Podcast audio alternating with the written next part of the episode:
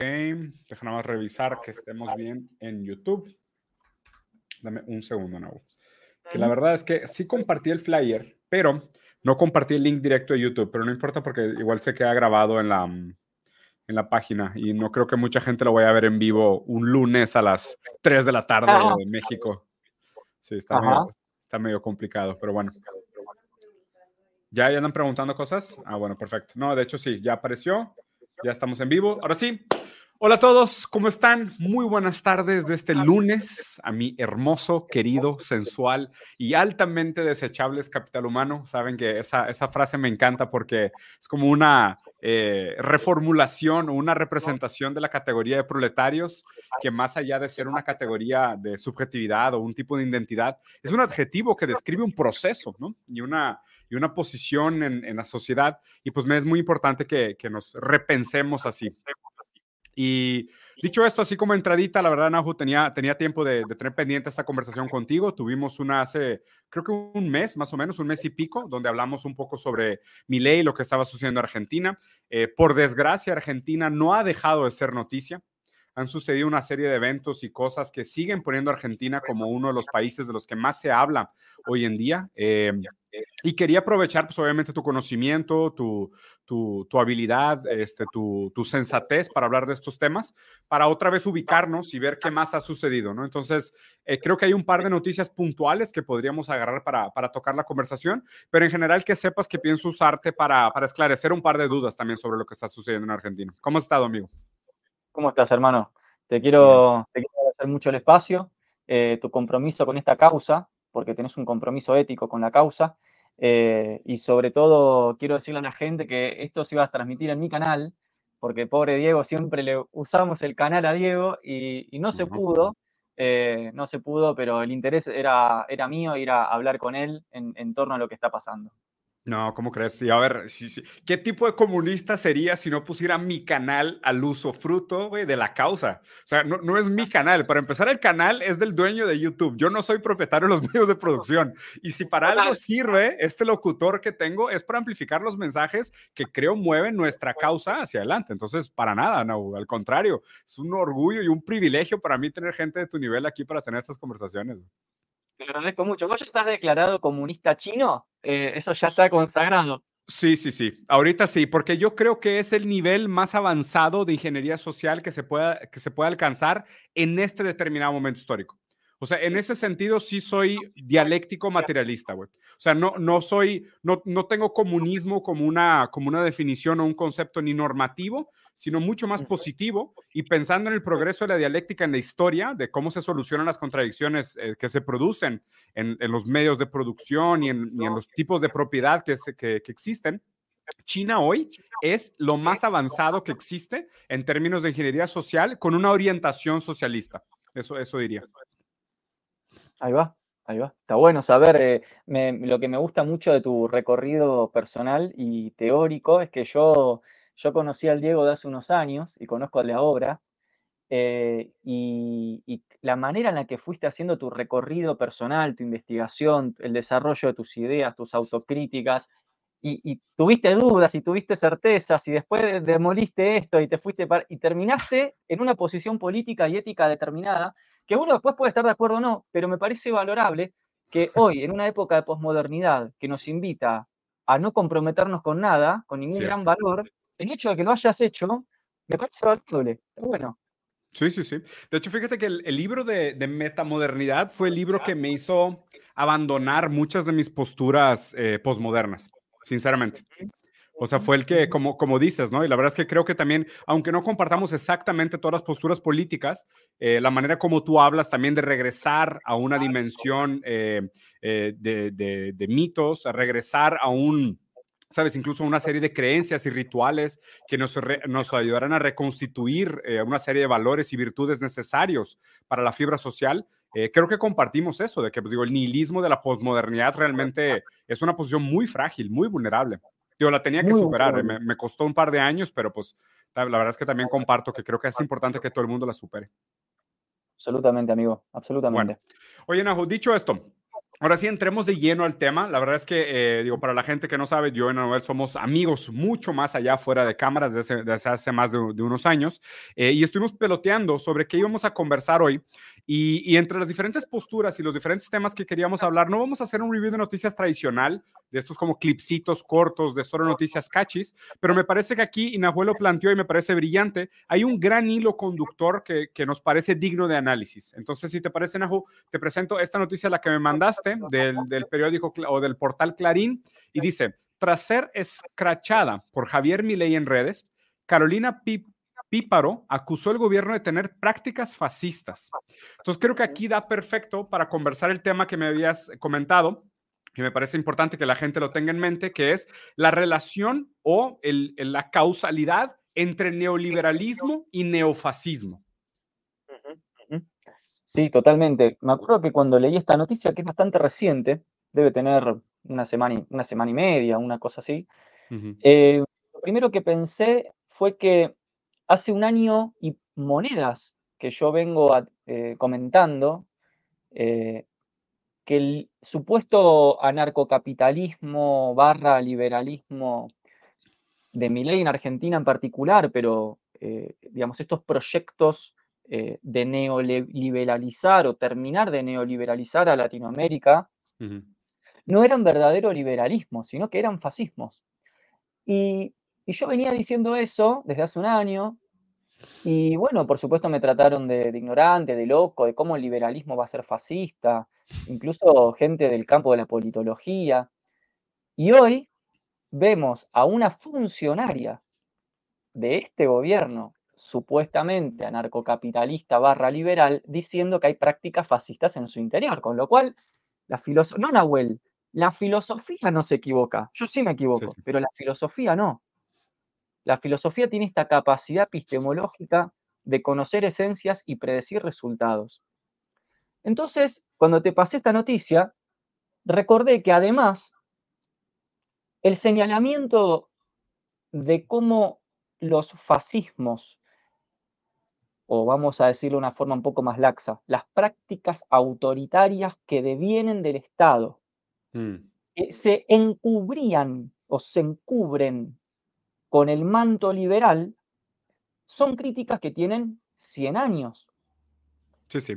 Quizás el primer libro fundante en torno a esta temática sea Dialéctica de la Ilustración, que yo tengo una clase libre y abierta en mi canal sobre ese texto, Dialéctica de la Ilustración, escrito Adorno y por Teodoro Adorno y Max Horkheimer, donde señalan que el liberalismo de la Europa capitalista de, los, de comienzos del siglo XX, o sea, el liberalismo del primer capitalismo, en realidad venía encubriendo un germen fascista que termina por estallar y expresarse en las experiencias fascistas europeas como Mussolini y el nazismo. Y ahora está pasando lo mismo. O sea, yo lo que veo hoy es que Latinoamérica, y sobre todo Argentina, que por supuesto varios portales de noticias del mundo, basta ponerlo en Google, yo te pasé recién los links, salieron a tildar a ley de fascista, de antidemocrático, de autoritario. Su propia funcionaria salió a decir que en el gobierno hay prácticas fascistas.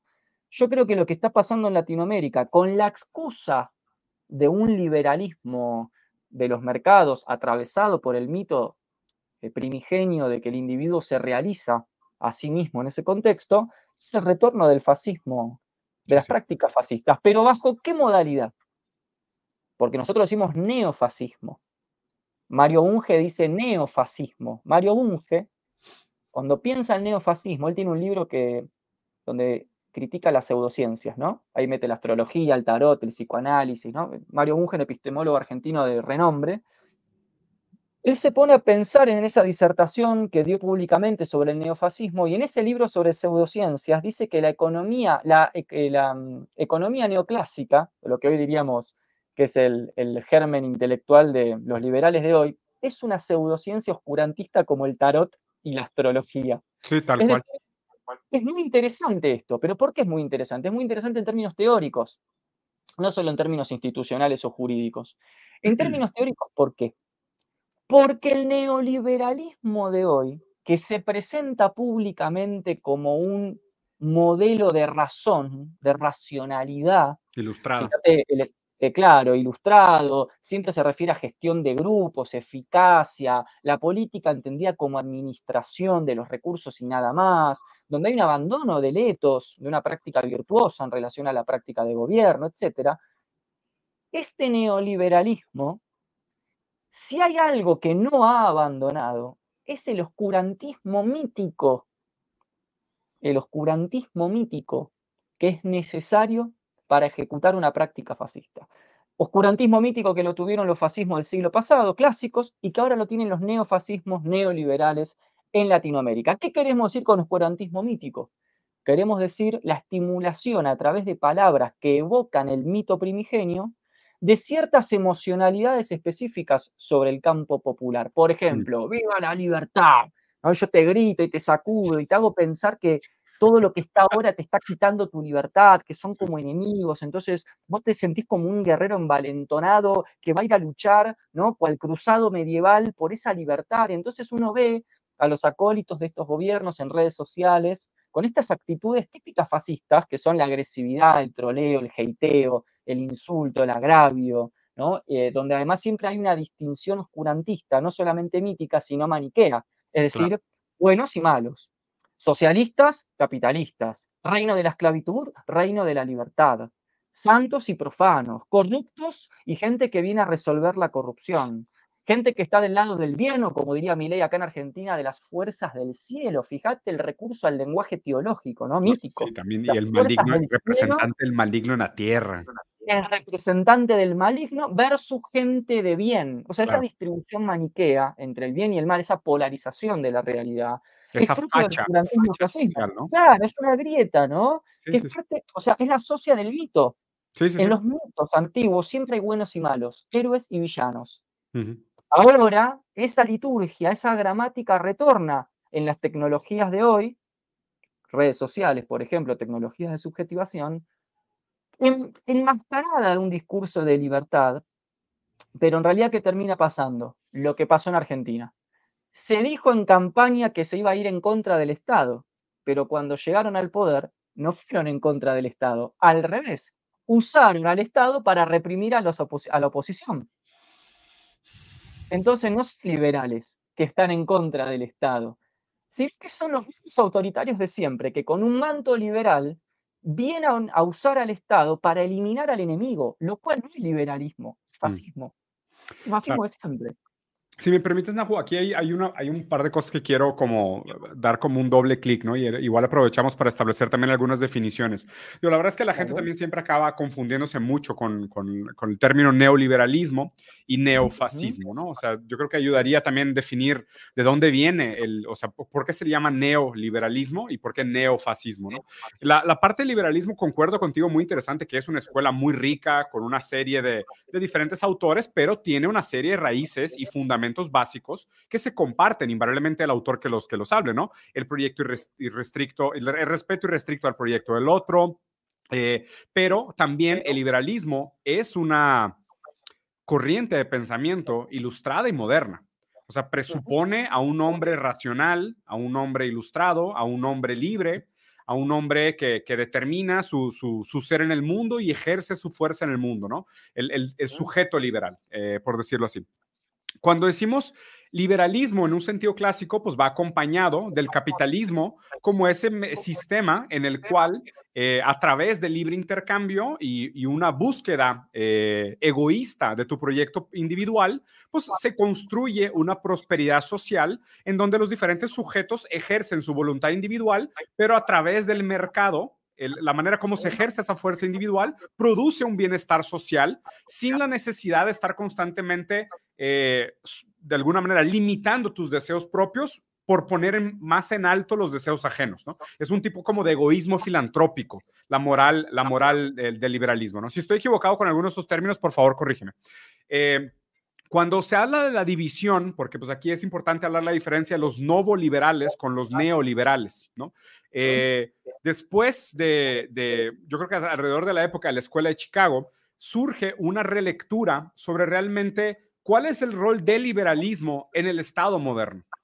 Y, Y aquí, pues se dan cuenta que el Estado realmente, más allá de, durante, después de la Revolución Francesa, que el Estado realmente sí estaba buscando la proliferación de los valores liberales, lo que se dan cuenta los economistas liberales principalmente es que el Estado se había vuelto una fuerza de coerción que no permitía que se expresaran los verdaderos valores liberales. ¿no? Entonces surge una ruptura entre los liberales y se hace la escuela novo liberal y la escuela neoliberal. ¿no? Entonces los novo liberales de alguna manera decían de que, oye, pues es, es mucho más una economía keynesiana, que decían, sí necesitamos el Estado porque el Estado es el que nos va a ayudar de alguna manera a pulir todas estas asimetrías de poder y permitir que así el sujeto liberal dentro del mercado pueda competir contra los otros, ¿no? Porque venimos de una serie de asimetrías históricas que no permitían supuestamente la manifestación de un liberalismo puro, por decirlo así. Los neoliberales, a contrario de los liberales, son los que dicen, no, el, el Estado es fundamentalmente una fuerza de coerción que tiene que desaparecer para que, el, para que el liberalismo se exprese puramente como la lógica del capital, ¿no? Porque, o sea, nosotros los sujetos, y esto es una parte que siempre me ha parecido muy controversial del liberalismo, es que cuando el, cuando el sujeto no toma decisiones racionales, no es problema del, del liberalismo o del mercado, es problema del sujeto.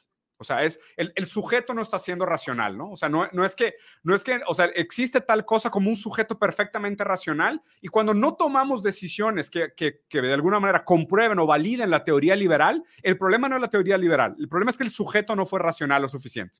Entonces, toda esta serie de supuestos a priori la que construye la, la mitología liberal de alguna manera también, porque tiene toda esta serie de supuestos de la ilustración y de la modernidad, y terminamos con esta división donde ganan los neoliberales contra los neoliberales, que durante mucho tiempo pudiéramos argumentar que los estados socialdemócratas o la socialdemocracia, que fue bastante exitosa en diferentes países, con matices obviamente, durante algunas décadas, perdió la batalla para el neoliberalismo. Y, y lo que vimos fue mercados sumamente proteccionistas en el norte global y la implantación del neoliberalismo como una estrategia de pérdida de soberanía en el sur global.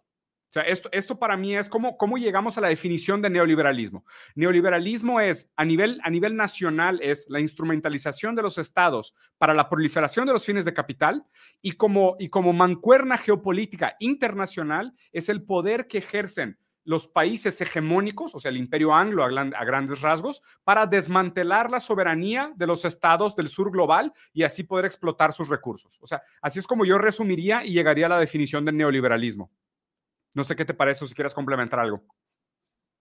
No, no, me parece excelente. Eh, no tengo mucho para sumar a eso. Yo lo que agregaría son algunos puntos para hacerlo un poco más concreto para la gente que no es del, campo académico, eh, porque a veces en, en, las palabras no quedan claras algunas cuestiones para el que está escuchando, no para nosotros.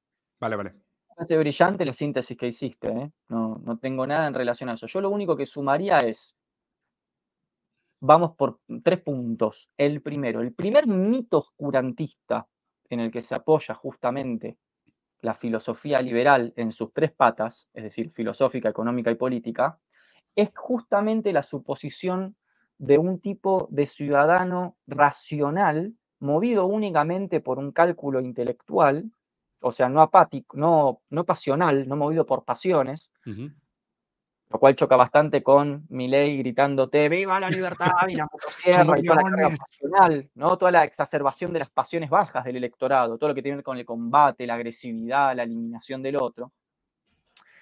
Ese primer mito de que el ciudadano liberal es racional, es intelectual, domina sus pasiones y además de eso se autodetermina, o sea, hace su historia, es lo que Hegel va a decir, este es el primer fetichismo del liberalismo. O sea, ¿quieren, quieren ver dónde está el primer concepto fetichista o sea, ilusorio?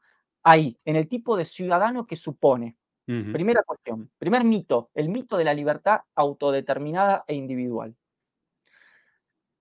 Es decir, cierro con eso, la libertad inmediata, sin mediación, como si viniéramos con 10 kilos de libertad en nosotros y podemos ir por el mundo haciendo con esa libertad lo que querramos, sino, como si no hubiera mediaciones culturales, sociales, del lenguaje, de clase, de género, etc.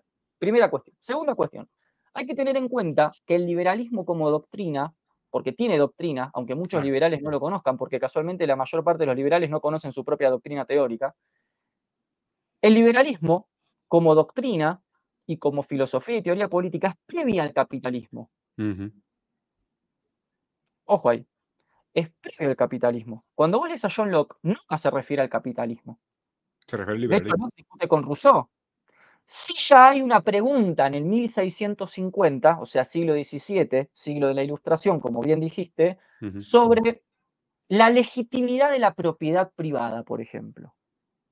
O Rousseau, en el manifiesto sobre la desigualdad, el origen de la desigualdad entre los uh. hombres, cuando se pregunta por qué los ingleses pueden alambrar tierras y decir que son suyas. Entonces John Locke sale a responder en el segundo tratado del gobierno civil y dice, no, pero porque los ingleses las están trabajando, mientras vos trabajes la tierra, y dice Locke, Locke, el padre del liberalismo, para los liberales de hoy es un zurdo, de entrada, ya te lo digo. ¿eh? Locke diría, mientras que vos trabajes la tierra, es legítima que sea tu propiedad privada, pero siempre y cuando, dice Locke, quede lo mismo y de la misma calidad para los demás. Porque dice Locke, buen cristiano, Dios hizo a este mundo igual de rico para todos los hombres. O sea, es un zurdo, si lo leen.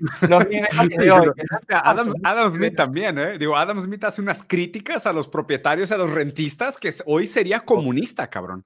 Absolutamente. Adam Smith dice en la riqueza de las naciones que los ricos tienen que pagar más impuestos que los pobres.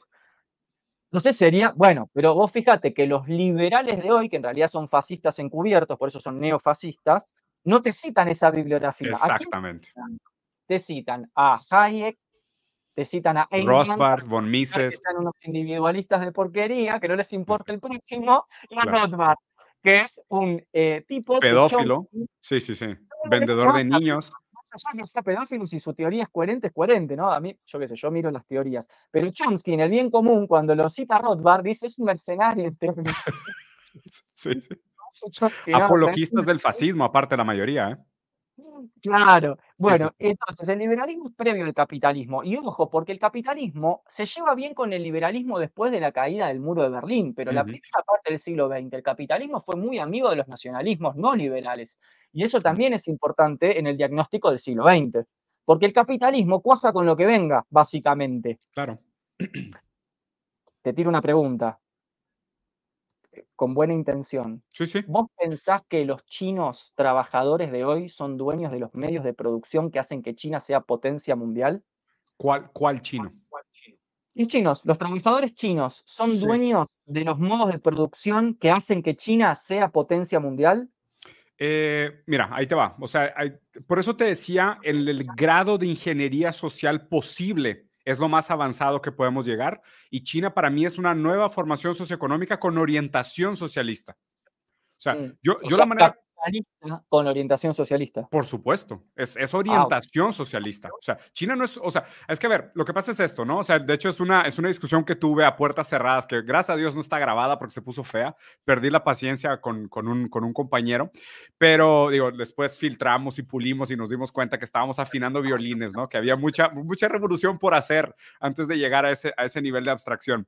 Pero... Eh, yo no tomo el concepto de socialismo como una definición normativa yo, tomo real, yo la tomo realmente como una ontología de procesos. Y dentro de una ontología de procesos hay grados de avance y resolución de, antagonismos que se van resolviendo con el tiempo. Pero nosotros, o sea, yo no, no quiero ser ese tipo de marxista dogmático que lea Marx como un criptonormativista, ¿no? Un criptomoralista incluso, diciendo, no, no, no, es que así tiene que ser y si no es así no cumple, entonces no es. Y, por otro lado, tampoco quiero ser teleológico de decir no tenemos que hacer nada porque se va a dar por sí solo, ¿no? Y, simplemente cantar victoria alrededor de tiempo. Eh, creo que la manera como he madurado mi lectura de, Marx y del materialismo dialéctico en general es la idea de que pues hay grados de avance social, ingeniería social alcanzables dentro de determinados momentos históricos con situaciones contingentes y conflictos contingentes. Entonces, respondiendo a la pregunta de China, ¿los trabajadores son chinos, son dueños de los medios de producción? Todavía no y seguramente la mayoría no lo, no lo son ni lo serán en este siglo. Lo que sí te puedo decir es que, por ejemplo, la tierra en China le pertenece al Estado y el Estado le da concesiones de uso a la tierra a diferentes grupos que van desde empresas capitalistas, ENCONs, que son empresa no capitalista con orientación al mercado, que es una formación socioeconómica prácticamente exclusiva a la historia China, las ENCONs, ¿ok? Y los TVS, que son Town and, Town and Village Enterprises, que son, que son cooperativas de villa, cooperativas de pueblos, ¿no? Que organiza el, modelo chino. Pero, Nau, yo he, leído estas cosas durante prácticamente el último año entero, ¿no? Que me apegué ahora mucho con un amigo brasileño que se llama Elías Rabur, que está trabajando en el, Banco de Desarrollo de, BRICS en, en Shanghái. Y los números son asustadores. O sea, por ejemplo, China tiene cerca de 280 mil cooperativas registradas, cofondeadas por el Estado. ¿ok? China en, en, el 2019, China tenía cinco empresas en la lista de Fortune 500. Ahora tiene 60. Es el país que más tiene el año pasado. Y de esas 60, todas son híbridas. Todas son parcialmente propiedad del Estado. ¿ok? Ahora, el Estado ser dueño de estas empresas, que sean empresas públicas o híbridas, como tú dijiste, no necesariamente las hace directamente propiedad del que la trabaja.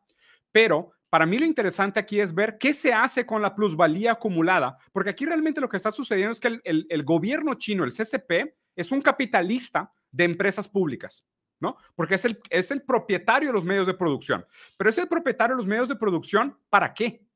Y aquí la respuesta es sacan un millón de personas al día de la línea de pobreza. Al día de la línea de pobreza. Han construido más ferrocarriles, que es infraestructura pública. Más ferrocarriles en los últimos 40 años que todos los ferrocarriles existentes en el mundo, en toda la historia. Han sacado un, ¿qué? No, 900 millones de personas de la línea de pobreza en 50 años.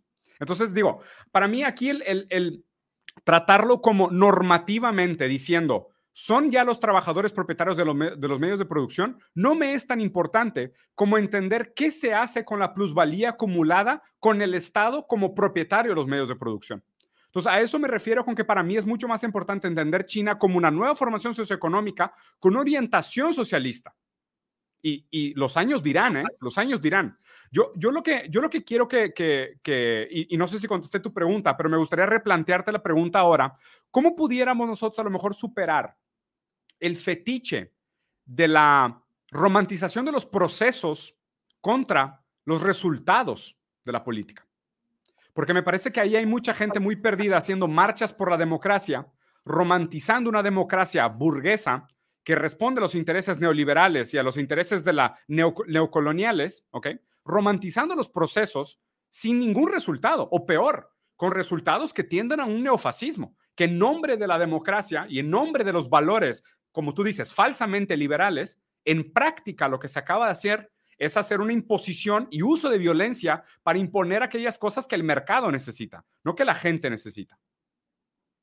Bueno, en relación a eso, tengo dos cosas para decir. La primera era el tercer punto de, mis tres puntos de antes, que es ahora una aclaración en relación a esta pregunta que vos me hiciste sobre cómo, cómo explicarle a la gente una diferencia básica entre liberalismo y neoliberalismo. Vale. Una diferencia básica es que el liberalismo surgió como una filosofía revolucionaria que se oponía al autoritarismo de las monarquías heredadas del medioevo. O sea, el liberalismo fue por supuesto, en el siglo XVIII y XIX, un movimiento profundamente utópico, romántico y revolucionario. La diferencia es con el neoliberalismo. No solamente es que mientras que el liberalismo se opone al autoritarismo, el neoliberalismo, sin embargo, recupera el autoritarismo de los mercados, sino que además el liberalismo se pensó en sus orígenes como una liberación de las personas en relación al autoritarismo de los gobiernos. El neoliberalismo no solamente se apoya en el autoritarismo de los mercados y usa al Estado mm. para asegurar ese autoritarismo de los mercados, Cierto. y ahí está su, componente neofascista, sino que lo que piensa es no en liberar y salvar personas, sino en liberar y salvar mercados. Total, a costa de las personas. Total. A costa de las personas. Claro, capital humano. La gran diferencia doctrinaria entre el liberalismo clásico y el neoliberalismo. Es mm. decir, la respuesta es ¿a quién se salva? ¿Y quién paga el plato? En este caso, en los neoliberalismos, se salva al mercado a costa de la sangre humana. En el liberalismo clásico, se salvaba a las personas a costa de la sangre de los autoritarios, por eso se decapitaban monarcas. Bella, chao. Ahora se decapitan trabajadores. Eso con respecto a lo primero. Con respecto a. Ah, una, hay algo muy importante que vos dijiste, vamos al caso China. Con respecto a la pregunta por China, frente a todos esos datos estimulantes y promisorios que vos eh, nos proporcionaste, acá en Argentina el liberalismo de Milley generó un 57% de pobreza en dos, en dos meses. Argentina venía con un 40, ahora en dos meses hay un 57, o sea, un 17% más de pobreza en solo en dos meses es el mayor incremento de pobreza en los últimos 22 años, según los registros oficiales. Triunfo de la libertad. Segunda cuestión con respecto a China, y te paso, vamos a la otra pregunta. Cuando vos me respondiste sobre China, yo te hice una pregunta tendenciosa. Yo te pregunté una, te hice una pregunta orientada al corazón del comunismo, que es la abolición de la propiedad privada. Entonces, si vos sos una persona... De los medios de producción. De los medios de producción como toma del proletariado y la abolición de la propiedad privada, exactamente. Entonces, si vos le preguntas a alguien que defiende, en este caso a China, con todos tus argumentos, que a mí me encantan además, bueno, ¿y qué pasa? ¿Los obreros son dueños de los medios de producción? Es una pregunta incómoda porque todos sabemos que no. Hay cooperativas, pero no podríamos decir que es un comunismo de Marx, de la Biblia marxista, porque Todavía no. faltan ciertas cuestiones que son centrales a un comunismo. Por ejemplo, de que la propiedad privada se queda abolida a favor de una toma de la propiedad comunal por parte de ya ni siquiera la clase proletaria, sino los seres humanos. Recordemos que para Marx, en la revolución comunista, no quedan proletarios, no, queda, no quedan ni proletarios ni burgueses, quedan seres humanos compartiendo tierra comunal. Bueno, no importa. Cuando me respondiste esa pregunta, la respuesta que vos diste es lo que en Argentina se conoce como peronismo, o sea, capitalismo de Estado. o socialismo de mercado. En Argentina el peronismo es capitalismo de Estado de raíz nacional. Y cuando vos citabas esos, esos logros de la China, que vos la llamás comunista, pero para mí es capitalismo de Estado, como lo que acá se hizo en los años 40 y 50 del siglo pasado, es lo mismo que pasó acá. En el siglo pasado, en el, desde el 40 hasta el 55, emergencia de cooperativas, industrialización fervorosa, soberanía tecnológica y científica, una clase trabajadora profundamente entrometida en la, en la, línea de producción y desarrollo nacional. No abolición de la propiedad privada, pero sí la comprensión de la propiedad privada según su función social. Exacto. Es lo que dice Jesús. Por cierto, hay que entender que la doctrina peronista se apoyó en la doctrina social de la Iglesia. O sea, nacionalismo, religión y Estado, en los nacionalismos del siglo pasado son, son elementos fundamentales. Entonces, qué genial, y me encanta esto, me encanta porque más allá de la cuestión teórica, qué interesante que lo que vos estás leyendo como comunismo o capitalismo socialista tendiente al comunismo es lo que acá existió de verdad y se llamó peronismo. Sí, sí, sí, no lo dudo. Qué interesante, no, pero no te lo digo a vos, ¿eh? En Europa, vos vas a Europa, a Europa continental, y vos lo sabes porque sos un hombre de mundo que viajó muchísimo, ellos no tienen tercera posición, no saben lo que es el justicialismo, la justicia social o el justicialismo. Entonces Mm. ellos dividen el debate entre liberales y marxistas. Porque en México tampoco hubo nacionalismo en este sentido. Entonces, qué interesante que cuando se aplica un modelo de capitalismo de Estado, como el de China o el peronismo en Argentina, que no tuvo nada que ver con la izquierda, recordemos que el peronismo persiguió a la izquierda, los resultados son los mismos a escala mundial. A escala mundial. A escala mundial. Y una cosa muy cortita, una frutilla al postre teórica que es medio de universidad, pero no importa, sos un tipo súper formado y la gente que está acá también. Perón decía que el capitalismo de Estado no tenía que ser estatista, porque Mm. él no era stalinista. O sea, la dif- una diferencia más que hay entre el justicialismo argentino clásico y el marxismo o el estalinismo es cómo se entiende al Estado. Como vos muy bien lo dijiste, para las vertientes más bien comunistas, el Estado es el dueño de todo. Por eso se llama estatismo. Y es la línea típicamente estalinista. Mm. O sea, es la, es la, es la línea estalinista. ¿sí? del comunismo. Para el justicialismo argentino o el capitalismo de Estado de raíz nacional argentino, el Estado no es, un, no es que es el dueño de todo, sino que es una especie de negociador entre intereses sociales divergentes. Está mm. negociando, está asegurando que el capitalismo fluya bien. Por eso, el que piensa que el peronismo argentino es socialismo es un ignorante. Lo primero que no fue el peronismo es una filosofía de izquierda. Defiende el capitalismo, defiende la propiedad privada y defiende que los medios de producción sean privados también, pero según una lectura de conciliación de clase y según una lectura de la función social de ese modelo. Listo, Sí, sí, sí. Ahí un tema fundamental que mencionas, ¿no? Digo, está esta frase de Deng Xiaoping que me encanta, que no, no importa si el gato es blanco o negro mientras cace ratones. Aquí la pregunta es que, o sea, es como, es como si el liberal, es como si el, neoliberal quisiera domar el Estado para proliferar los fines del capital. Y el capitalista del Estado. De los mercados. De los, mercados. Sí, sí, sí. o sea, el, neoliberal quiere hacer eso, ¿no? Quiere domar al Estado para buscar la proliferación de los intereses de los mercados.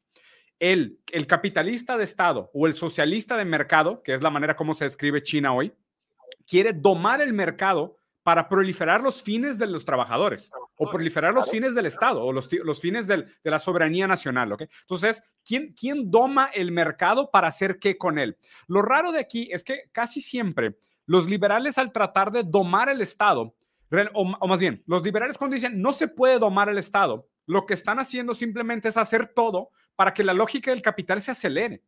O sea, esto, esto es lo raro. O sea, desmantelar el Estado no, no puede ser una postura moral porque más bien es como una abstinencia del uso de la razón crítica para pensar que el mercado sí, sí funciona de manera teleológica. ¿no? O sea, es, pensar que no, no, no, es que la mano invisible del mercado es un tipo de fuerza moral y, a la cual nosotros no podemos, eh, ¿sabes?, soberbiamente antagonizar. Tenemos que permitir que el mercado ejerza su función en el mundo y haga todo solo. Muera quien tenga que morir, ¿eh? Mientras existe un punto de equilibrio entre oferta y demanda, muera quien tenga que morir. Es como que la, postura ahí es donde me parece un poco más conflictiva. Pero, Nahu, para, para avanzar la conversación, me gustaría que ahora hiciéramos el vínculo con el neofascismo. O sea, ¿por qué? Todo lo vimos en la televisión. O sea, es, llegan con promesas de libertad carajo y de lucha contra la casta, corte a un par de semanas después, militares en la calle agarrando a, abuelos a golpes por quitarles el retiro.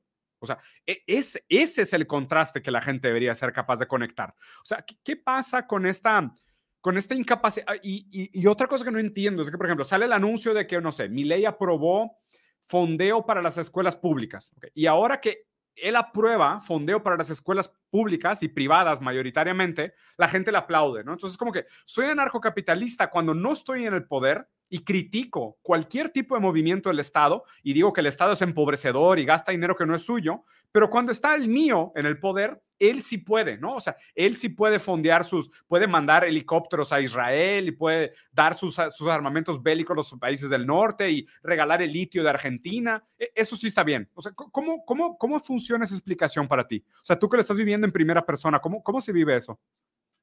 No, no, no, no, es, muy, no es muy complejo. Mira, Voy a primero voy a hacer un comentario a tu, en referido a, tu, a, lo que dijiste recién, que estuvo muy bien, que es cómo se piensa la libertad. Vos mm. dijiste, en el capitalismo de Estado, el Estado controla las fuerzas expansivas del capital en pos de la libertad del pueblo. En el neoliberalismo o en el liberalismo clásico, el liberalismo clásico corre para atrás al gobierno para que el ciudadano sea libre, el neoliberalismo corre para atrás al Estado para que el ciudadano sea libre. O sea, acá tenemos para empezar dos concepciones de la libertad, que en la teoría política es la libertad positiva y la libertad negativa. El liberalismo y el neoliberalismo siempre piensan la libertad negativa, como vos muy bien dijiste. Acá hay algo que nos estorba y que si lo elimináramos, entonces el proceso humano espontáneamente llegaría a una especie de homeostasis y equilibrio armónico por sí mismo, próspero y fructífero. En cambio, la libertad positiva es, siempre em, pensada como somos libres mientras mantengamos esto a raya, porque si esto se descontrola, nos pasa por arriba. Son dos mm. concepciones de la libertad en la filosofía política. Sí, sí. una cosa, recordemos que Marx tenía la concepción de libertad negativa de los, la misma que los liberales. Para Marx había que correr al capitalismo del medio para que el humano se desarrolle verdaderamente de forma humana y libre. Mm. Por eso a Marx le van a caber muchas críticas. Por ejemplo, Marx nunca criticó el progreso. O sea, no hay idea más burguesa que la de progreso. Marx la va a acompañar esa idea. Eh, o no criticó el concepto de libertad negativa. Y Hegel le va a decir, ¿cómo no criticás el concepto de libertad negativa? Le estamos dando a Kant hace 100 años y vos no te sumás a esta batalla, Marx. Entonces digo, ojo ahí con esas cosas. Y ahora en relación a, em, quería, me pareció muy interesante eso, porque son hoy, cuando se dice viva la libertad en la televisión, se le dice a la gente, y sí, a ver, lo primero que uno podría decir es, sí, obvio, todos queremos ser libres. ¿Quién no quiere ser libre? Digamos, nadie se levanta a la mañana y dice, ay, ojalá que hoy sea un esclavo del Estado, ojalá que hoy sea un esclavo del Estado. Digamos, nadie es tan imbécil, todos queremos ser libres. Entonces, cuando los los, votantes acólicos de estos gobiernos te dicen, eh, ¿qué no querés ser libre? No, sí que quiero ser libre. Pasa que las concepciones de libertad que están en juego son contradictorias y divergentes dentro de un mismo campo de comunicación social. Entonces, eso en primero, en relación a lo primero. Y en relación a lo segundo, es una pregunta prácticamente institucional la que hiciste. No es una pregunta filosófica, es una pregunta institucional. Es una, primero, el anarcocapitalismo no existe. Es sí, eso no se practicó nunca. Eso es como un nene que cree en Papá Noel. Es la misma. es aplicable quizás a muy pequeña escala, como fue la Comuna de París cuando quisieron poner en práctica el comunismo. Bueno, a muy pequeña escala, entre cinco vecinos, quizás pueden ser anarcocapitalistas, pero no existe el anarcocapitalismo como posibilidad práctica, más allá de una idea teórica, porque el mundo ya está estatalizado, porque nuestra vida se rige por un entramado sociopolítico y cultural que ya está atravesado por leyes. O sea, básicamente el anarcocapitalismo sería una especie de reformulación muy romántica y novelesca de una especie de Robinson Crusoe con amigos en una isla. Las cruzadas, ¿no? Sí, sí. Eh, no, claro. Bueno, ¿por qué la gente creyó en ello? Porque la gente no sabe qué es el anarcocapitalismo. Y cuando vos a la gente, hay una cita, la famosa falacia de autoridad, ¿no? que el presidente Milei la utilizó muchísimo, a la gente que no sabe le tirás el nombre de dos o tres teóricos, la gente dice, uy, esto debe ser de verdad, porque si necesita a Rothbard y a Hayek, que, yo no los conozco, pero son autores importantes, esto debe ser en serio. Entonces, en primera instancia hubo una prostitución del concepto de anarcocapitalismo en Latinoamérica, que es el misma, la misma prostitución o perversión por la cual se presentaron como liberales siendo fascistas. O sea, hubo una manipulación en el lenguaje conceptual que se le dio a la gente. La gente no sabe y entonces compra. Eso pasa, pero esto pasa en el texto Gorgias, cuando Platón, cuando Sócrates discute con el gobernante, y el gobernante Gorgias, en la antigua Atenas griega, dice, claro, la gente se, la, se la embauca con el lenguaje. Los gobernantes jugamos con el lenguaje para que la gente nos crea lo que decimos. Entonces, acá tenés un problema, Diego, que también fue epistemológico, y que es que la, ¿cómo puede ser que los que no son especialistas juzguen sobre cosas de las que no son especialistas?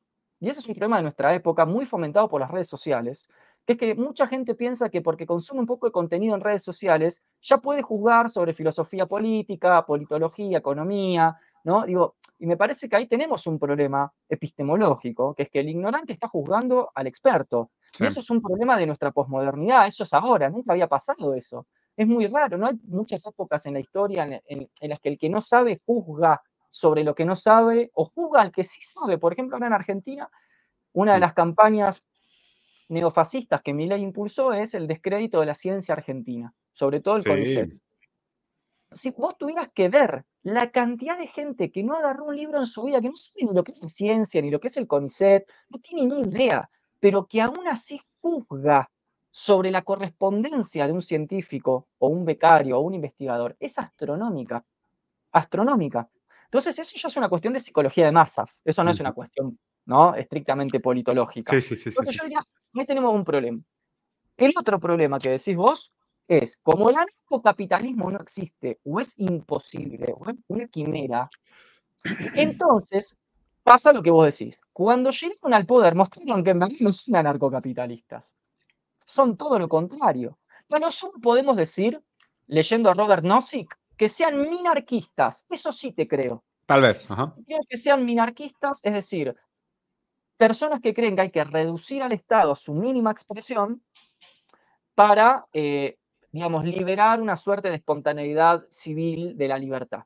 Pero anarcocapitalistas seguro que no son, porque es imposible. De hecho, llegaron al poder y no solamente no erradicaron al Estado, no solamente no erradicaron al Banco Central, que era su otra gran consigna de batalla, sí, claro. sino que emitieron moneda, o sea, hicieron lo que dijeron que no iban a hacer, subieron los impuestos, o sea, dijeron lo que dijeron que no iban a hacer, y usaron las fuerzas de seguridad del Estado para reprimir a trabajadores en la calle, lo cual de liberal mucho no tiene, porque se supone que un liberal acepta la pluralidad de opiniones y ideas. ¿Por qué un liberal está persiguiendo a un trabajador? O ahora, por ejemplo, el mamarracho de un presidente discutiendo con Lali Espósito por redes sociales, porque Lali Espósito se pronunció en su contra. Si sos un liberal de verdad, vos tenés que permitir todas las expresiones. Claro, claro. Entonces, por eso es que, como vos muy bien dijiste, Diego, y cierro con esto, llegan al poder y se caen las caretas. O sea, lo que se ve es que no son lo que dijeron ser. Y te voy a decir algo más que me llama mucho la atención, Diego, y esto es para otro vivo,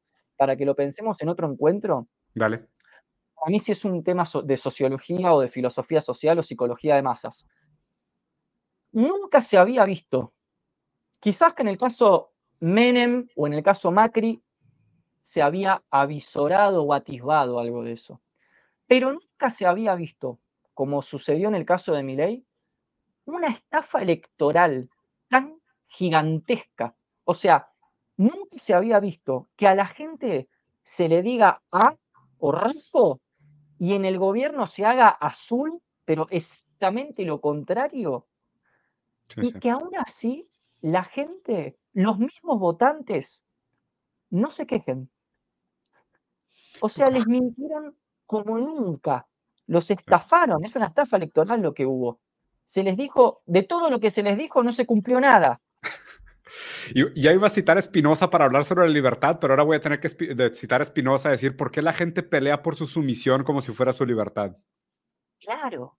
No, pero Diego, estamos atravesando una época en Argentina en la que las tecnologías del yo, neofascistas, o sea, las prácticas de subjetividad propias del neofascismo contemporáneo, que a diferencia del fascismo clásico, el neofascismo es fascismo clásico más tecnologías del yo ultra eficaces que en los medios de comunicación, pero sobre todo hoy en las redes sociales, nunca se había visto, digamos, que tanta gente sea estafada y no reclame la estafa. Aplauda.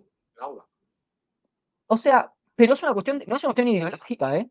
O sea, en los datos, en los datos, en los datos este gobierno prometió rojo e hizo azul. Y los propios votantes aún así defienden la estafa. ¿Por qué? Porque lo que hay en el fondo es un elemento ideológico. ¿Cuál es el elemento ideológico? Es, yo voy a defender que me hayan estafado como nunca, con tal de que eliminemos a este enemigo interno. Recordemos que el neoliberalismo es neofascismo porque construye también un enemigo interno, que en la época de la dictadura se llamó doctrina de seguridad nacional. Es decir, tenés que encontrar un culpable de la catástrofe para luego que la, para que luego la población justifique que vos la elimines. Ese culpable de la catástrofe es el que todos sabemos, el famoso vago, zurdo, gnocchi, corrupto. La gente cree en eso, piensa que hay un enemigo interno titulado de esa manera, y entonces con tal de que sea eliminado esa especie de origen de la decadencia, sostiene que se le haya estafado. Y la pregunta que yo me hago, y le paso esta pregunta a Diego y a la gente, es, ¿por qué crees en la doctrina del enemigo interno que viene del mismo gobierno que te estafó electoralmente? ¿No es más lógico pensar que el mismo gobierno que te estafó electoralmente también te está estafando ideológicamente, proponiéndote la existencia de un enemigo interno que no es tal y que quizás el enemigo verdadero esté en otro lado, por ejemplo, las potencias sionistas o norteamericanas que se van a quedar con nuestros recursos naturales por dos pesos con cincuenta. Por ejemplo, digo, yo me preocuparía más por eso que por el feminismo o por un movimiento de izquierda. Pero la gente, claro, la gente tiene, cierto con esto, digo, perdón, monopolizamos la palabra, voy a usar una, una, no, es muy, medio rara la palabra, la voy a cambiar, pero tiene como una especie de coágulo anticomunista en el cerebro. Ese coágulo se construyó históricamente, sobre todo en dictadura, permanece. Ese coágulo le hace pensar a la gente que hay una especie de como fantasma comunista, como veríamos con Marx. que, fíjate esto, ¿cuánta gente piensa que una política pública equivale a comunismo? O que una política de distribución equivale a ser zurdo. ¿Por qué? Porque tienen ese coágulo. Enrique Pinti, capaz lo conoces, un gran, gran, gran cómico argentino que se murió. Él hablaba del puede ser una palabra poco agradable, él decía, el sorete que el argentino tiene metido en el cerebro, decía, que está compuesto de dos partes, una parte anticomunista y una parte eurofánica, o sea, amante de lo exterior. Todo lo que viene de afuera es mejor. ¿no?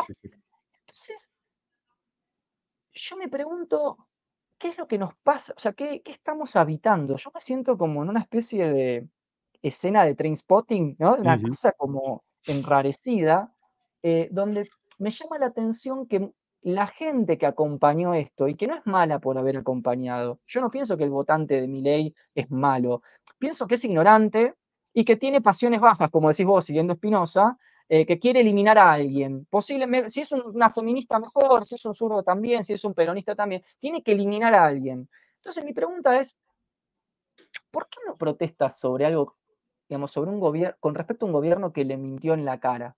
Mm. Mira, hay, hay, hay, muchas, digo, bárbara tu exposición. ¿eh? La verdad es que mis, mis aplausos para tu, tu coherencia y tu, tu línea de, de, pensamiento. Hay muchas cosas que quería comentar. Digo, ya quería citar a Spinoza desde el principio cuando hablaste del tema de libertad, la diferencia entre libertad negativa y positiva, que es lo que traté de expresar justo haciendo esta distinción en cómo, eh, en dónde está la coerción, ¿no? Dónde se trata de eliminar la coerción. Y pues al final, digo, la definición de libertad de Spinoza todavía es de mis favoritas, que es pues, la libertad es la ignorancia subjetiva de las causas que nos condicionan. Y, la verdad es que muchas veces navegamos con la bandera de libertad directamente proporcional a nuestra ignorancia de todo aquello que nos condiciona. E incluso, eh, después hablaste sobre esta idea de que eh, en el comunismo, la idea es que después de la desaparición de la propiedad privada de los medios de producción, desaparecen las clases sociales, desaparece el proletario y el burgués y queda el hombre, ¿no? Queda, queda el hombre, ¿no? Pero, ¿sabes qué? Mi lectura del, del, hombre según Marx, y hay un libro muy bueno de Eric Fromm sobre el tema, que tal cual así se llama, el concepto del hombre según Marx, me encanta porque la manera como lo plantea es que no es que exista tal cosa como un sujeto no, no condicionado. La subjetividad, eso sí, resultado de una resistencia, ¿no? O sea, la, la subjetividad se produce dada la relación con la resistencia de lo otro, ¿no? O sea, es, es el borde lo que nos limita.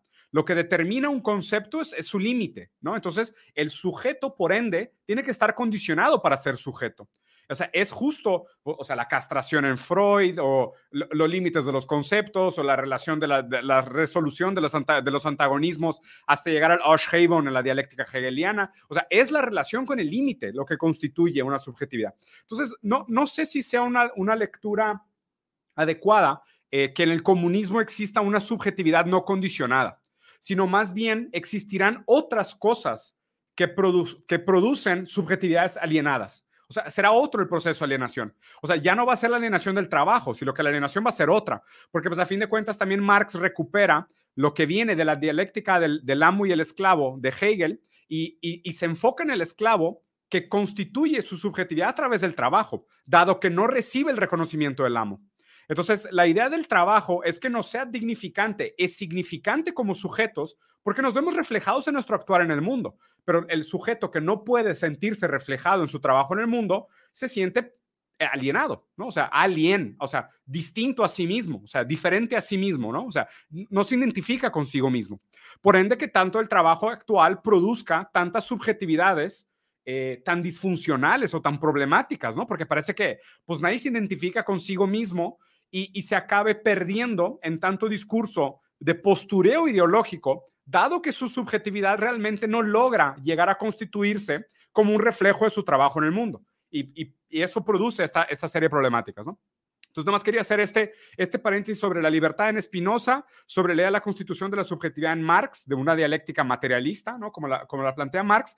Y llegando al último punto que tú decías de, de cómo puede ser que esta gente no pelee por su sumisión como si fuera su libertad y esté con este nivel de secuestro ideológico. Y aquí, digo, tú, al final mi escuela es materialismo dialéctico, ¿no? Y la relación entre base, entre base material y superestructura ideológica, Nahum. O sea, ¿tú crees que esta gente realmente es libre de pensar o de creer en lo que cree? O sea, porque esa es, mi duda. O sea, ¿tú, ¿tú crees que el votante, ¿no? vamos a pensar, el, el pibe promedio argentino que votó por mi ley, que realmente trabaja para Rappi o Uber, gana una miseria, no tiene protección, no tiene seguros, no, no tiene ningún tipo de garantía, ¿no? Pero vota en contra de sus intereses. O sea, directamente en contra de sus intereses, ¿ok? Es engañado durante la campaña. Y una vez que gana aquello por lo que votó, es doblemente engañado por la no ejecución de la promesa que ni siquiera le favorecía en un principio. ¿okay? Y aún así son incapaces de ver el error que cometieron. Ahora, mi pregunta sincera hacia ti, más allá de este coágulo, que puede ser el coágulo que, que imposibilita la capacidad de este pibe de entender el doble error que comete, ¿no será que, que, que, que sus propias condiciones materiales le determinan una superestructura ideológica hegemónica que nada más que busca perpetuar las condiciones materiales que la producen. O sea, es, es casi como que mi ley no es el presidente de Argentina. Mi ley es una extensión de la lógica capitalista anglosajona ejerciendo su fuerza para adueñarse de los, de los recursos argentinos. Sí, perdón, no, no, ¿cuál sería la pregunta puntualmente? O sea, eh, ¿son libres de pensar lo que piensan los votantes de mi ley? Esa es mi pregunta. ¿Son libres ah, de creer eso? Mira, yo lo primero que diría es que tenemos que evitar el error de pensar que hay gente eh, alienada, engañada y que nosotros no. No, no. Que a nosotros no sucede eso. Todos somos. Sí, sí. Digamos, en ese sentido, yo lo primero que digo es: todos atendemos a un discurso. Exacto. Con lo cual, en la medida que todos atendemos, es decir, diría Freud, nos identificamos con un discurso, la idea de verdad y mentira o la idea de alienados versus clarividentes se cae, se, antes de que continúes, nada más quiero puntualizar. O sea, mi pregunta es más bien, ¿todos somos libres de creer en las cosas en las que creemos o son las nuestras condiciones materiales las que producen las condiciones necesarias para establecer nuestras creencias? Me incluyo. No, no me estaba excluyendo. O sea, no me pongo como iluminado. Si me planteé así, me disculpo, no, no era mi intención. O sea, todos somos libres de creer en lo que creemos. Claro, se entiende. El tema es que para mí el, problema en, la, en lo que me estás preguntando es que la pregunta que estás haciendo supone una dualidad en la que yo no creo. A ver. Es decir, vos me decís, o somos libres de pensar lo que pensamos, o en realidad no somos libres porque estamos condicionados materialmente. Justamente leer a Marx lo que nos permite entender es que para Marx no hay una oposición ahí si bien hay esta primera idea de la ideología, es decir, de que la clase burguesa presenta como intereses universales lo que es un interés de, un interés de clase, cuando él avanza en el concepto de ideología, empieza a referirse a conceptos como autoconciencia, por ejemplo, o mm. desarrollo de la conciencia de la clase obrera. Es decir, Marx sabe, Marx sabe que no puede quedar entrampado en el dualismo platónico entre engañados y no engañados, o entre libres de pensar versus no somos libres porque estamos condicionados materialmente. Porque ¿dónde está el problema en el planteo? En que aunque vos estés condicionado materialmente, y esto es Espinosa, aún así sos libre de pensar lo que pensás. Es decir, mm. la oposición entre libertad de pensamiento versus condicionamiento material es una oposición liberal. Justamente lo que van a hacer las filosofías monistas, como la de Marx o Hegel o Spinoza, es mostrar que esa es una falsa oposición. Porque si siguiéramos ese rastro, tendríamos que caer en conclusiones muy problemáticas, como que, por ejemplo, el pobre no puede, ser, eh, no puede tener conciencia política porque no recibió educación. Hoy, un gran sector de la clase media piensa así, que el pobre, el pobre es fácil engañarlo porque no fue a la escuela. ¿De dónde se sacan esas tesis que son clasistas? De la idea justamente de que el condicionamiento material determina la libertad de tu pensamiento. lo que hay que hacer es eliminar esa, esa dualidad y, entender que, reformulo, aunque estamos condicionados materialmente, lo cual es evidente, aún así, la manera en la que el humano genera pensamiento libre no es colineal, o sea, directamente lineal con la estructura material en la, que, en habita. está codeterminada, pero no sobredeterminada. Yo diría, está condicionado, pero no determinado, pero está ahí. Te digo, ¿por qué está ahí? Hay gente muy pobre que votó a mi ley y gente muy rica que es peronista. O sea, uno diría, si fuéramos coherentes con este planteo, los ricos deberían ser todos oligarcas y los pobres todos revolucionarios. Y eso no pasa. Mm. Entonces, la evidencia sociológica y el trabajo de campo muestran que Marx ahí se equivocó un poco en la cosa. De hecho, los propios marx, neomarxistas o marxistas eh, heterodoxos de la escuela de Frankfurt con la teoría crítica van a, justamente atacar la, polaridad base superestructura. Benjamin, a mí me gusta mucho, como vos sabes, lo que va a decir es, no, no, no, ojo, que la superestructura es un reflejo lineal de la base económica y que la cultura es eh, directamente burguesa porque la base económica es burguesa. Porque entonces así nos explica la existencia del arte popular o del arte revolucionario. O todo lo que escapa a esa lógica, sí, claro. Exacto. Entonces lo que va a decir Benjamin es, no, la cultura superestructura y sus instituciones, es una expresión como embriagada o distorsionada, más mm. no lineal. De las bases materiales. De la base material económica. Lo que pasa es que Marx, como te, estaba eh, muy entusiasmado con que él estaba haciendo una ciencia, yo creo, y acá me hago cargo como profesor de filosofía, no como marxista, que además no lo soy, porque me van a saltar los marxistas y me van a decir, a ver, porque lo que me pasa con Marx es lo mismo que me pasa con Freud. Tuvieron tantas ganas de decir que lo que estaban haciendo era una ciencia rigurosa que forzaron ciertas tesituras para mm. que parezcan científicas, pero después la evidencia sociológica y antropológica del siglo XX que no era tan así. Entonces, para cerrar tu pregunta, la base material nos condiciona hasta cierto punto pero no determina la generación del pensamiento libre, con lo cual somos libres en lo que pensamos. Eh, a ver, libres en un sentido muy amplio. Sí, es lo que te iba a decir. O sea, porque usar la palabra libre en lo que pensamos también obviamente pinta la, foto del otro lado, ¿no? Obvio, libres en el sentido em, de que tenemos capacidad. No estamos sobredeterminados sobre el pensamiento. Exactamente, no estamos determinados. O sea, no es que si sos pobre, sos revolucionario, y si sos rico, sos aristócrata o oligarca. No, no, claro, porque ahí también está la crítica de por qué nunca sucedió la revolución. O sea, es. Exactamente, exactamente. es la crítica a la teología marxista, y estoy, estoy de acuerdo, esa crítica la compro perfecta. Por eso hoy soy mucho más pragmático en China. O sea, porque es el grado de evolución ingeniería social posible. O sea, no es, no es teleológica. Exacto. Exacto. Si fuera cierto lo que Marx dijo de que la base económica determina, recordemos que el concepto es determinación, la sobredeterminación es un concepto psicoanalítico. Marx dice, si la base económica determinara a la superestructura, la revolución tendría que haberse dado en todo el mundo a principios del siglo XX.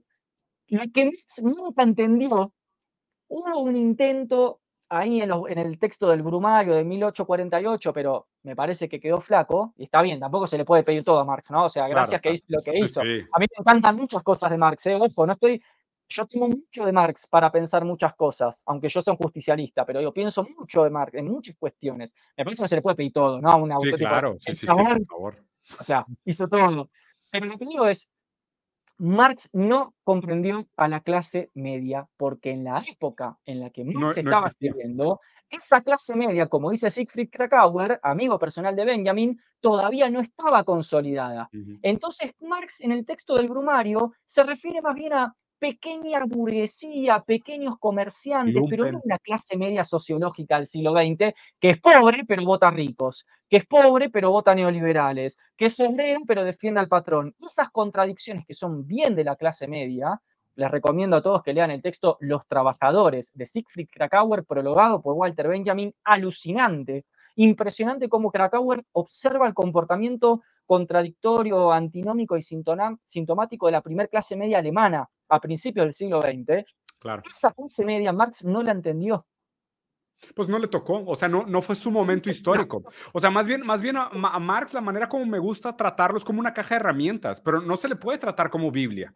O sea, no se le puede tratar a los conceptos marxistas escrito en el momento de la vida de Marx como, como lo que yo critico mucho a los que son normativos, a los que tratan los conceptos marxistas como normativos. No deberían de ser normativos. O sea, más bien, Marx nos enseña a pensar la historia material dialécticamente, pero pensar a los conceptos marxistas o las conclusiones de Marx como normativas es un, es un error, es antidialéctico. Ahí voy a decir algo como amigo, te lo voy a decir, ¿eh? Como amigo, porque te quiero muchísimo. A mí me molesta cuando ¿A mí qué? traen a Marx al siglo XX para pensar, el siglo XXI, para pensar fenómenos del siglo XXI, y ahí no hay ningún problema, pero cuando desde el siglo XXI criticamos al Marx del siglo XIX, ¡ay, qué anacrónico, qué anacrónico que somos! no me traigas a Marx. si me claro. a Marx, fantástico que te critica Marx. Claro. Sí, sí, sí, las cosas han progresado. Nahu, hay muchos temas de los cuales quería conversar contigo. Yo creo que vamos a tener que hacer otro encuentro. Porque, por ejemplo, me quedé, de verdad, ¿eh? volví a leer ayer como unas 50, 60 páginas de hegemonía y socialismo de la Clau, porque la verdad es que no lo tenía fresco y como lo mencionaste, eh, y me saltaron unas dudas que no me habían saltado la primera vez que lo leí. Me pareció terrible la Clau, ¿eh? Nunca, nunca me había caído tan mal. Y, ayer que lo leí, no, no lo soportaba. No sé qué me pasó. Estaba leyendo la Clau y decía, pero este tipo está loco, o sea, está desconectado. La Clau, la Clau, eh, que, que, te pasé, Ernesto la Clau. A ver, esto para otra conversación de otro día. Sí, sí, sí, es, es larga, por eso también es, es mencionarla así en cierre, porque... A mí tampoco me gusta la Clau. Sí, no. Pero en ti, eh, me parece muy posmoderno para, para, digamos, muy posmo. Eh, a ver, es un postestructuralista, es un francés, digamos. Es argentino, pero eh, habla como un francés. Exacto.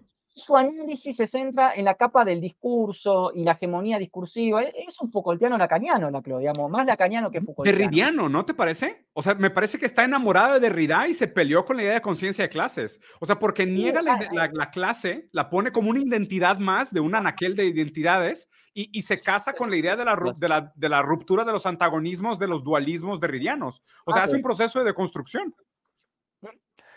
Eh, eh, a ver, para mí, Laclau es, a ver, es un lacaniano y a partir de Laclau eh, se empezó a pensar el famoso, la, famosa izquierda lacaniana o el lacanismo de izquierda. Hoy, muchísimos psicoanalistas se consideran de la izquierda lacaniana y algunos pensadores, como en Argentina, Jorge Aleman, se ponen del lado de esta izquierda lacaniana y piensan el neoliberalismo y el neofascismo desde la coordenada laclosiana mm. de esta izquierda lacaniana con algunas reformulaciones. Ya te entendí por qué lo mencionaste. Hice, un seminario de doctorado con, Jorge Aleman em, y tuve que escribir una monografía sobre una crítica a la izquierda lacaniana. Y para mí, el problema es, como muy bien lo dijiste vos recién, em, que no pueden pensar la realidad sociopolítica sin o más allá del lenguaje. Todo el análisis es un lenguaje, el lenguaje, el lenguaje, el discurso. La, eh, hegemonía se piensa en términos de conceptos hegemónicos, eh, categorías contrahegemónicas. Son como gramscianos, pero sin el materialismo. Son como sí, exacto, exacto. Son marxistas idealistas. Se me hizo la cosa más rara del mundo leer a la clava ayer. Te lo juro que te agradezco que me lo hayas nombrado porque lo tenía ahí empolvado y desenterré un texto desenterré ese texto de hegemonía y socialismo y dije a la madre, güey, rarísimo. Y lo otro que me encantaría que conversáramos un día, eh, y de hecho, o sea, me gustaría que hiciéramos el ejercicio juntos de incluso dejarle a la gente de tarea que leyeran Sociedades del Control de Deleuze y platicáramos ese cambio de paradigma. Porque ese cambio de paradigma, ¿sabes? De la sociedad soberana a la sociedad disciplinaria, a la sociedad del control, me parece una línea de, de, estudio sumamente interesante. ¿Te parece que lo dejemos de, de, como para el siguiente ejercicio? Me encantó, me encantó, sí, claro. Y, digamos, y, hoy está bueno que cerremos acá porque me parece que quedó claro que hemos señalado algunos elementos primordiales que nos permiten entender eh, qué queremos decir con neoliberalismo, Exacto. un fascismo, y sobre todo por qué es tan ideológicamente eficaz y penetrante precisamente en aquellos sectores sociales de las clases bajas y medias que durante años dijeron que eran los zurdos los ideologizados. Claro. ¿Me entendés? Claro, claro. Entonces sí, me parece que, está muy bueno. Eh, al menos que la gente, mira, yo me conformaría con esto, Diego. Me, conformaría con que la gente sepa que bajo la máscara liberal vienen prácticas autoritarias clásicas de toda la vida, evidentes, empíricamente observables. y que cuando se le habla a la gente de la libertad, La pregunta que la gente se tiene que hacer es, ¿la libertad de quién? ¿Para hacer qué? Claro, güey. ¿La mía o la de Elon Musk de comprar los satélites argentinos a dos pesos con 50? Sí, sí, sí, sí. sí. ¿Qué libertad? ¿Realmente un gobierno de empresarios puede estar preocupado por la libertad de la clase trabajadora de la que no, forma parte? La clase media es tan estúpida de pensar que siendo trabajadora eh, eh, los empresarios se van a preocupar por ella. El empresario sabe muy bien, esto lo decía Marx, ¿no? O sea, el, la burguesía tiene conciencia. Ellos sí. A ver, tiene conciencia de sí, sabe perfectamente que es la burguesía. Claro, porque ellos no están, ellos, ellos ganaron la dialéctica la muy el esclavo. Totalmente, totalmente. El otro día dice Guillermo Moreno, un representante peronista en Argentina, algo que para mí tuvo mucha razón, y es, ellos ganaron todas las batallas, la cultural, ahora la económica, la batalla institucional, ganaron la batalla. Y límite, y ahora le voy a echar una flor a Marx, una flor, a la tesis marxista del ensayo sobre las tesis de Feuerbach, cuando dice, creo, tesis 6 o tesis 7, que dice, hasta ahora, la única clase revolucionaria fue la burguesía. Claro, que superó el feudalismo. y lo sigue siendo, Diego, y lo sigue siendo. Siguen ganando las luchas. Nosotros somos los que morimos en el medio. Sí, sí, sí. Sí, totalmente. Pues mira, no, la verdad es que cada vez más, o sea, siempre es un gusto platicar contigo y digo, la verdad es que sabes que tengo un piecito ahí cerca del peronismo, más allá del trabajo que puedan hacer los, los grandes significantes maestros que creo que tú y yo hemos superado. Los significantes maestros ya no hacen el trabajo por nosotros, nosotros sí nos metemos a los detalles de, de cada una de nuestras posturas. invariablemente, como dices, más allá que el significante maestro pueda ponernos en lugares diferentes, lo que buscamos es muy parecido. Sabes que grabé, grabé, una, grabé una entrevista con el profe Pablo Borda y se me fue el nombre, el chavo de Café Kioto. Sí, sí. Felipe, creo que se llama Juan Felipe. Felipe, creo. Sí, Felipe. Grabé con ellos dos, que por cierto, abrazo. Estuvo muy chingona la conversación. Y digo, ellos, uno muy anarquista y el otro sí, historiador, mucho más, mucho más eh, marxista y todo. Pero justo al final este, me pidieron ellos como un, pues, un mensaje de cierre. Y, yo decía esto, que, que salió de una conversación que tuve con un amigo marxista brasileño, ¿no? Este, este amigo que está en, en China. Y él decía que, mira, de aquí a que podamos ganar algunas batallas del poder, vamos todos de la mano. ¿okay? Ya después que ganemos esas batallas por el poder, ya nos pelearemos y afinaremos violines, ¿no? Y, y veamos eh, diferencias ideológicas profundas. Pero de aquí a allá, creo que nos hace mucho más bien encontrar todos aquellos puntos en común, ¿no? Como la, la, la, defensa de la soberanía de los países latinoamericanos, proteger nuestros recursos y materia prima, empoderar la productividad, desarrollar nuestra fuerza productiva para así entregar bienestar a la gente. O sea, yo estoy mucho más interesado en eso hacer postureo sobre si es marxismo puro, si es heterodoxo, si es dogmático. A mí qué me importa, cabrón, ¿sabes? Como que Absolutamente. Yo, yo, sinceramente ya superé esas diferencias, ya estoy mucho más preocupado en lo que la gente quiere es techo sobre su cabeza, un seguro de gastos médicos, ¿sabes? Poder, poder tener cobertura para tener una vida digna. Si a eso le llamas, como le quieras llamar, la verdad es que me importa muy poco. Sinceramente ya me importa muy poco. O sea, ya, yo ya dejé de pelearme por esos significantes maestros. Totalmente, por eso a mí cuando me preguntan, eh, Nahuel, ¿ves que sos peronista? Yo digo, no, no es que soy peronista, pero sí defiendo la justicia social, que en este país la aplicó Perón, pero si ese nombre. Mes, me da lo mismo. Claro. O sea, yo creo en una teoría, en, una, en un conjunto de valores éticos y políticos que se llama justicia social y que tiene que ver con que podamos vivir todos más o menos bien si ha costado una cierta renuncia, por supuesto. Hay una cierta renuncia. Digamos, bueno, puedes permitir que el empresariado acumule de forma permanente, porque en medio los otros se quedan. Entonces, ahora vos decís esto y la gente piensa que vos estás hablando de igualitarismo. Yo no estoy diciendo que todos tengan lo mismo. Perón decía, de lo que se trata es que los beneficios sean proporcionales al trabajo, como decías vos recién. Como decía Marx, a cada quien según su capacidad y de cada quien según su necesidad. Eso es lo que yo quiero. Luego, si viene el peronismo, la izquierda, José Gómez, me da lo mismo. Me da lo mismo. Yo tengo, estoy escribiendo un libro de filosofía política, permíteme el chivo, donde un capítulo de ese librito se llama Contra la determinación categorial, donde digo exactamente esto. Muchachos, todos sabemos lo que queremos. Queremos esto, queremos esto, queremos esto. ¿Qué importa después el juego de categorías? Ahora, te voy a decir una cosa. Sí defiendo eso que vos decís, Diego, pero ojo con caer en el nihilismo del conocimiento, o sea, rechazar el conocimiento. ¿Por qué? ¿Por qué lo digo? Porque en situaciones como las que estamos habitando ahora, mm. si no tenemos un buen corpus de conocimiento y conceptos para diagnosticar el problema, no vamos a poder emprender una solución. Entonces, ni postureo, pero tampoco nihilismo. Totalmente, totalmente, totalmente de acuerdo. Porque si no tenemos Sí, sí, sí. Y aquí hay otro tema que mencionaste tú por, por DM que me encantó, que ojalá lo podamos platicar después, que es la importancia de la dimensión mítica para la construcción de estos proyectos de sociedad.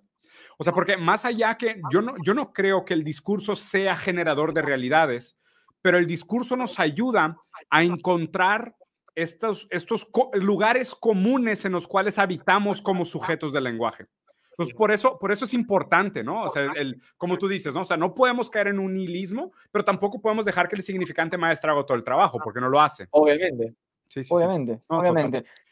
Querido. Bueno, querido, te comento que estás invitado al grupo de estudios políticos que empecé, hay como 700 personas, estamos leyendo Habermas, teoría, ah. teoría y praxis, eh, así que estás invitado vos y toda tu comunidad, y te agradezco mucho el espacio, y realmente, em, vuelvo a decir esto, no desde un lugar mm, de, superioridad del conocimiento que no la tengo ni muchísimo menos, pero mm, digo, a veces cuando uno dice estas cosas suena como que uno lo dice de una altura, no me considero en absoluto en esa altura, pero realmente eh, tengo, tengo conversaciones con vos que no las tengo con muchos colegas, con gente doctorada, con gente especialista, donde no llegan a una altura a la que vos eh, estás llegando, yo creo que tendrías que escribir algo vinculado a la política. Porque yo solo soy, yo solo soy un sofista gordo, zurdo, resentido, güey. ¿Cómo estás diciendo este tipo de cosas?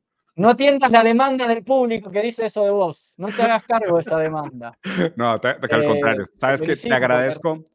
Te agradezco muchísimo. Sabes que, que, más allá de un amigo, has sido un profesor para mí. Sabes que te he buscado en momentos de duda y me has aconsejado muy bien en lecturas y qué hacer. Y además has sido también crítico y, duro donde es necesario en, en, corregirme. Y sabes que, como decía Maquiavelo, escucho a poca gente, pero a la gente que escucho, los escucho humildemente y tú eres uno de ellos. Hermano, te mando un abrazo gigantesco, te agradezco y cuando andes por acá cerquita me avisas, dale. Oye, última pregunta. Entonces, un peronista no puede votar por mi ley, solo, solo, para, o sea, no pudo haber votado por mi ley, solo para sacarme esa espina. Es que tengo la duda, porque no, sé si un peronista puede votar por mi ley, estoy, estoy confundido todavía. Te tiro esta punta y la dejamos para la próxima.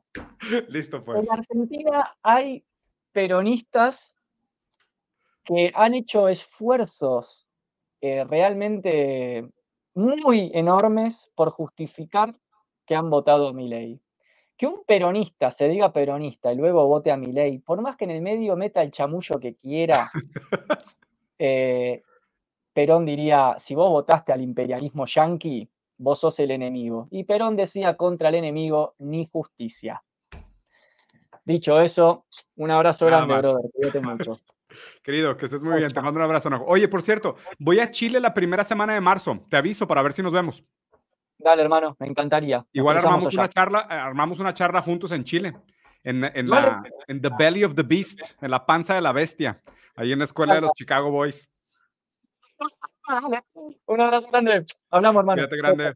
A público, a todo el mundo que nos siguió, les agradecemos mucho. Espero les haya gustado la conversación. Aquí abajo voy a dejar la descripción de los canales de Nahuel, que además de ser una maravilla de persona, pues es definitivamente uno de los pensadores que más admiro eh, y tengo el gusto de ser su amigo para que lo vayan a seguir y vayan a ver sus videos. Y nada, dejen por aquí abajo sus comentarios y demás. Nos vemos.